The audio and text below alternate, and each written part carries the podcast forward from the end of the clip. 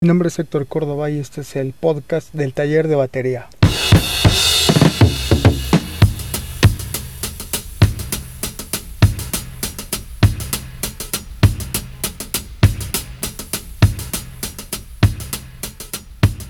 ¿Qué tal? Bienvenidas, bienvenidos. Este es el podcast número 5 y el tema es cómo elegir profesor de batería. Bueno, lo principal es, como lo platicábamos en el capítulo anterior, eh, es un poco similar, tiene que ver con tener un objetivo y el objetivo tiene que ver a su vez con tener claro dónde estamos parados, eh, qué es lo que ya logramos en el instrumento, qué entendemos de él, qué podemos hacer físicamente y qué nos falta. ¿no? A partir de ahí pues hay miles de posibilidades de aprender algo nuevo acerca del instrumento, acerca de la batería. Pero entra aquí la parte del objetivo que tiene que ver con nosotros, eh, cuando estás estudiando tú qué quieres desarrollar. Esa es la base de la cual hay que partir para elegir un profesor que realmente te ayude a eso que tú estás buscando. Es importante tener en mente qué tipo de formación estamos buscando.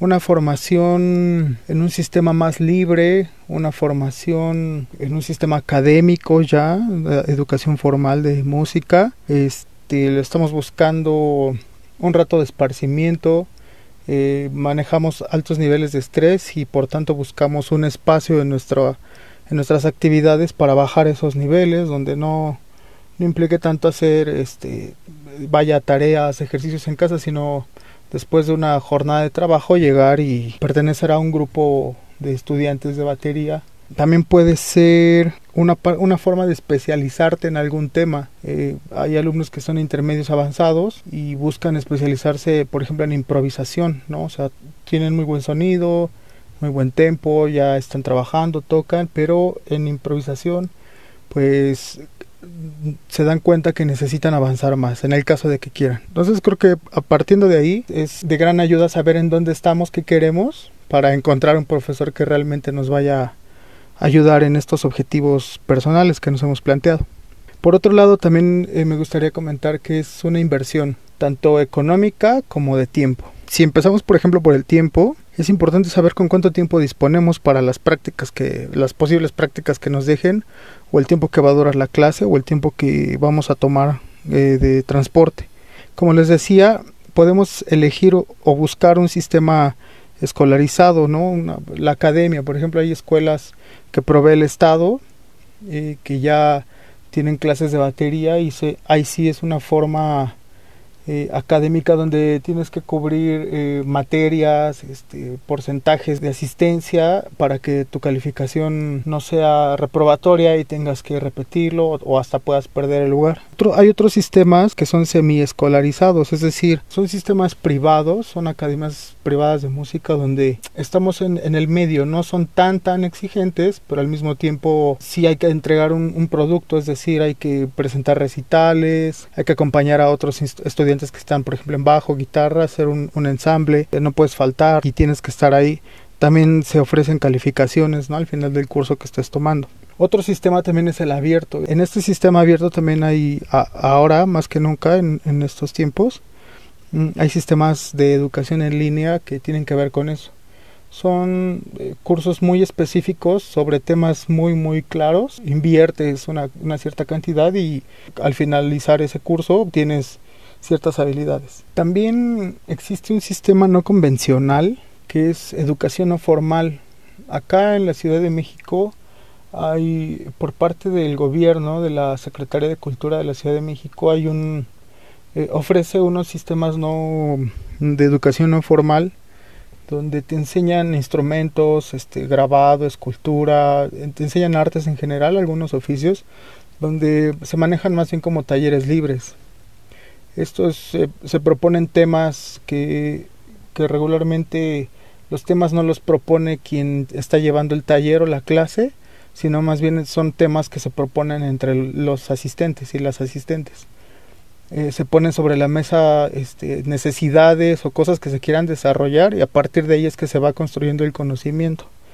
Eh, regularmente, aquí vamos a pasar al, otro tema que es de la inversión. Si habíamos dicho que era la inversión económica y la inversión de tiempo, esto nos lleva a pasar al, al, siguiente punto que es la inversión económica. Este sistema del cual les hablo es un sistema que acá en la Ciudad de México es gratuito. Se ofrecen talleres y cursos gratuitos donde lo único que haces es ir y presentarte. A veces no te piden ni siquiera instrumento, no te piden, en este caso no te piden baquetas. Y lo y eres parte de este, de este proyecto de aprendizaje y avanzas igual a tu propio ritmo. Puede, no hay faltas, no hay calificaciones, es más bien como ir, presentarte y empezar a experimentar. Y, y no tienes esa fórmula de, de cubrir un, un calendario ya establecido. Ajá, en este caso, pues estas clases, como les comento, no son, no tienen un costo económico. Y ya pasando, ya que tenemos esto, ya tenemos claro más o menos cuánto tiempo, cuánto dinero y qué es lo que queremos desarrollar. Eso ya nos va, nos, nos va situando en un perfil cada vez más específico para conseguir a alguien que nos ayude en nuestra formación. Un primer punto que a mí me ha ayudado mucho es eh, la reputación de boca en boca con más compañeros bateristas, más compañeras bateristas, es importante eh, tener esta relación de cercanía donde tú puedas investigar y puedas preguntar por algún maestro, alguna maestra y más o menos cómo enseña, qué enseña, cuál es su metodología por medio de amigos. Y esa creo que es la mejor publicidad que puede haber, eh, que te diga, no, pues sí enseña bien, pero es este muy exigente, este o por ejemplo este profesor enseña excelente la, improvisación, ¿no? este otro profesor se dedica más a, enseñar un poco lo que es la lectura, este profesor está especializado en el jazz, este otro profe es más como de música del mundo, tiene ritmos latinos, ¿no? Entonces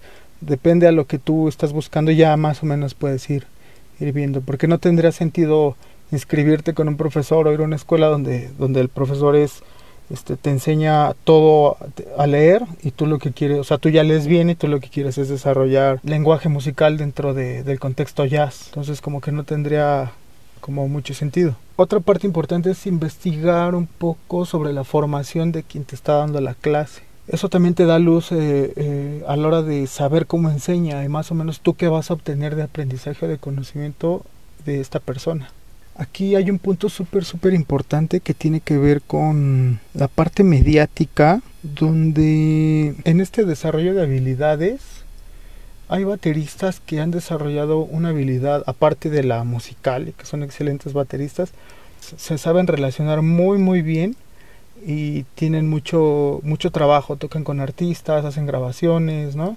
Son los que tienen más, muchísima más exposición que algunos profesores que solamente se dedican a enseñar. Eh, y muchas veces cometemos, sí cometemos el error de querer tomar clase con estos, con estos músicos. Eh, porque, o sea, indudablemente tocan increíble y no por nada tienen lo que tienen. Pero sí es importante en este punto eh, tocar el tema de lo que es la formación como músico para compartir ese conocimiento, para enseñar, para transmitir eh, información, o sea, las estrategias, o sea, cómo estás compartiendo la información, a quién, o sea, quién es tu receptor. Esa es una formación, una habilidad que se desarrolla también. Y otra habilidad es la que les comentaba, tocar y poder este, ser exitoso ya en la, en la carrera. Entonces, a veces difiere mucho el, que te sepan enseñar a que puedan tocar.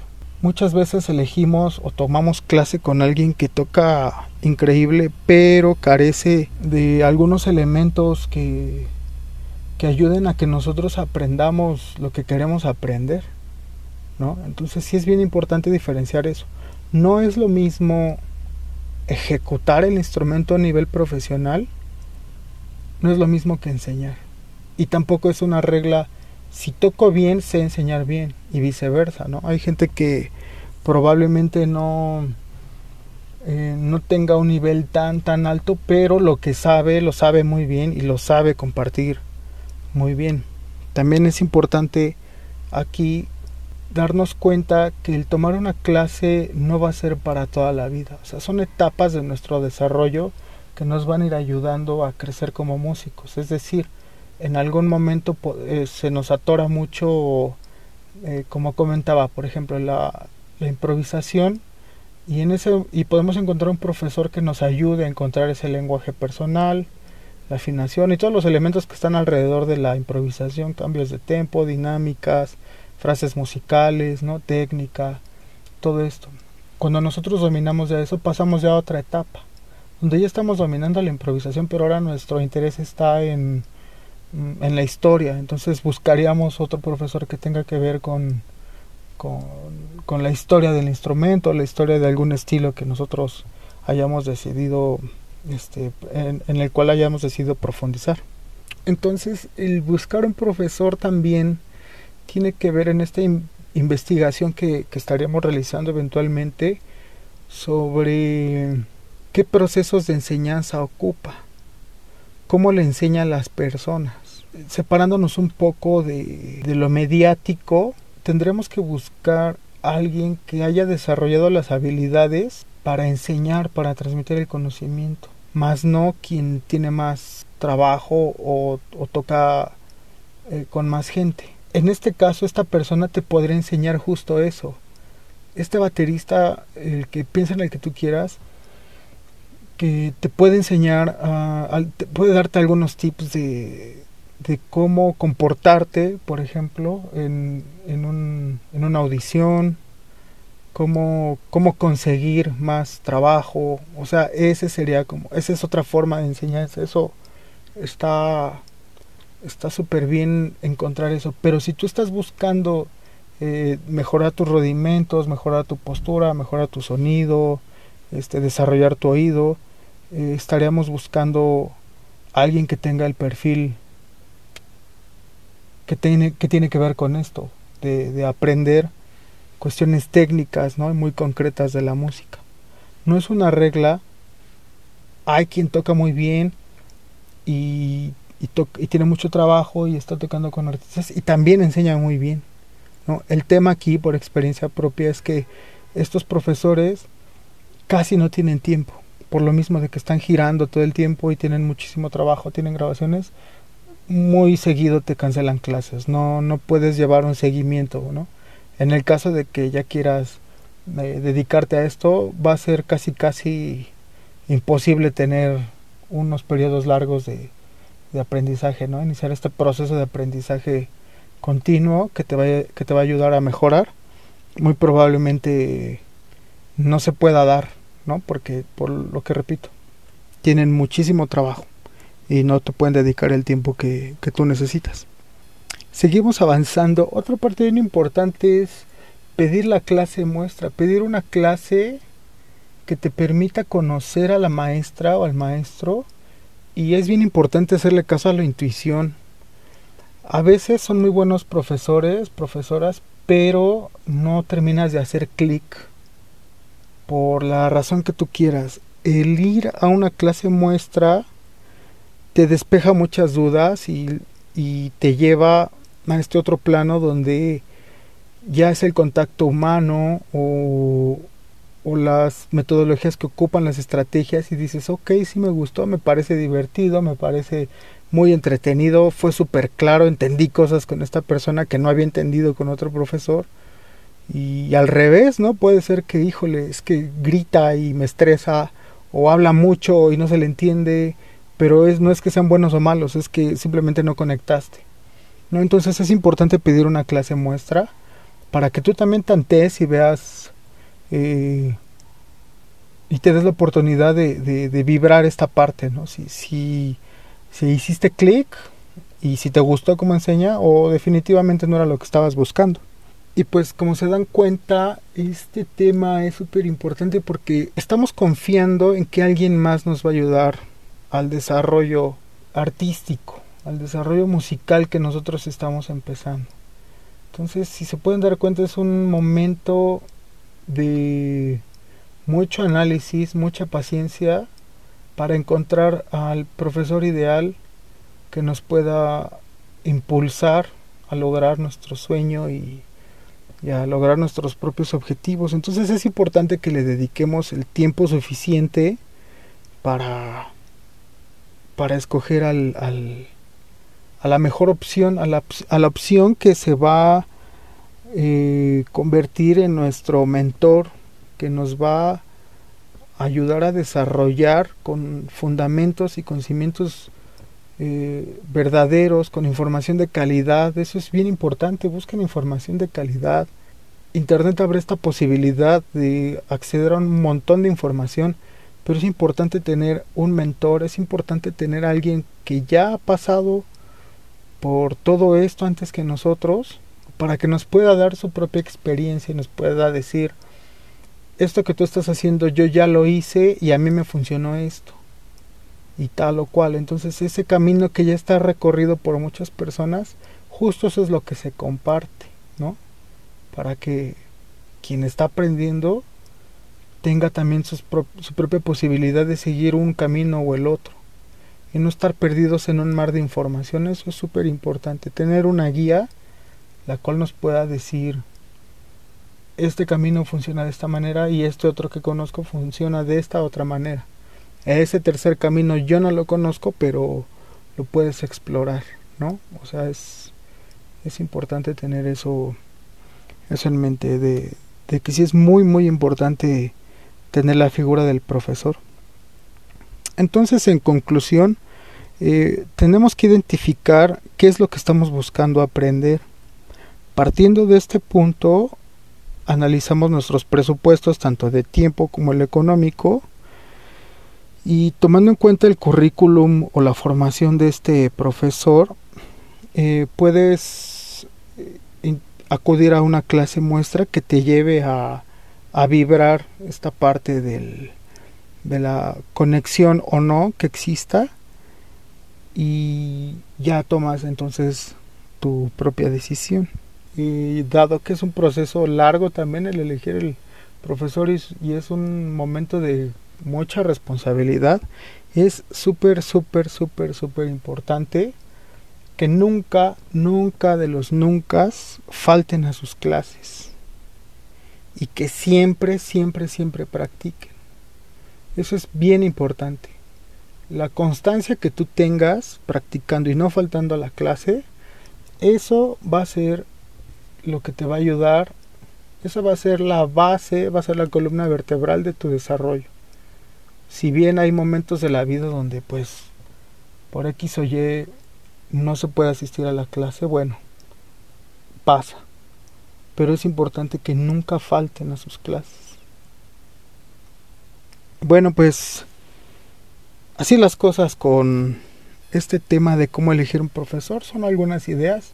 Si ustedes tienen algunas o quieren platicar su experiencia, eh, estamos en Facebook como el taller de batería Ahí pueden compartir sus propias experiencias y por ese medio estamos en contacto. También estamos en Instagram y en estos momentos de, la pandemia que estamos viviendo, justo yo me he estado esforzando en adaptar toda la información que estaba compartiendo de manera directa, personal, con con los alumnos y las alumnas. Este, estoy haciendo todo este cambio de formato a, presentar materiales en línea que sean muy muy fáciles de, de ver y de estudiar, de practicar. Y estaré abriendo un, un primer taller online. Igual es nuevo para mí a este nivel, pero lo estaré compartiendo con ustedes en las redes sociales Igual si pueden darle una, una revisada a ver qué les parece. Y voy a ir abriendo cada vez más, más tutoriales o más cosas que les puedan ayudar a, a desarrollar sus propias habilidades y cosas que a lo mejor eh, no sabían ni por miedo a preguntar o, o, lagunas que se quedan, porque eso es muy común, van a estar ahí en la página y siéntanse con toda la libertad de, hacer sus preguntas. Y pues nada, síganos ahí en Facebook y en Instagram. Cuídense mucho, eh, no salgan. Espero que si lo estamos escuchando esto, lo están escuchando esto ya en el 2021, eh, la situación sea muchísimo mejor para, para todas y para todos. Pero por lo pronto, cuídense mucho, practiquen eh, sean felices. Y esto fue todo. Inviertan tiempo en buscar a un buen profesor que realmente los ayude y hasta luego.